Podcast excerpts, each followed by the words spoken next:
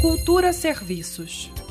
Após reformas de seis meses, a unidade do Na Hora do Gama já tem data para reabrir ao público, dia 16 de janeiro.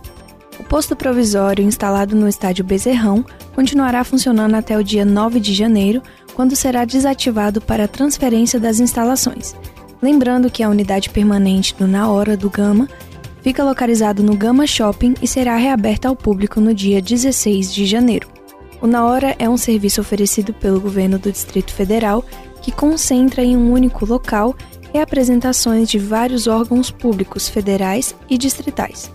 O horário de funcionamento das unidades é de segunda a sexta-feira, das 7h30 da manhã às 7 da noite. Mais informações sobre as unidades do Na Hora e agendamento de atendimentos você encontra no site naora.df.gov.br.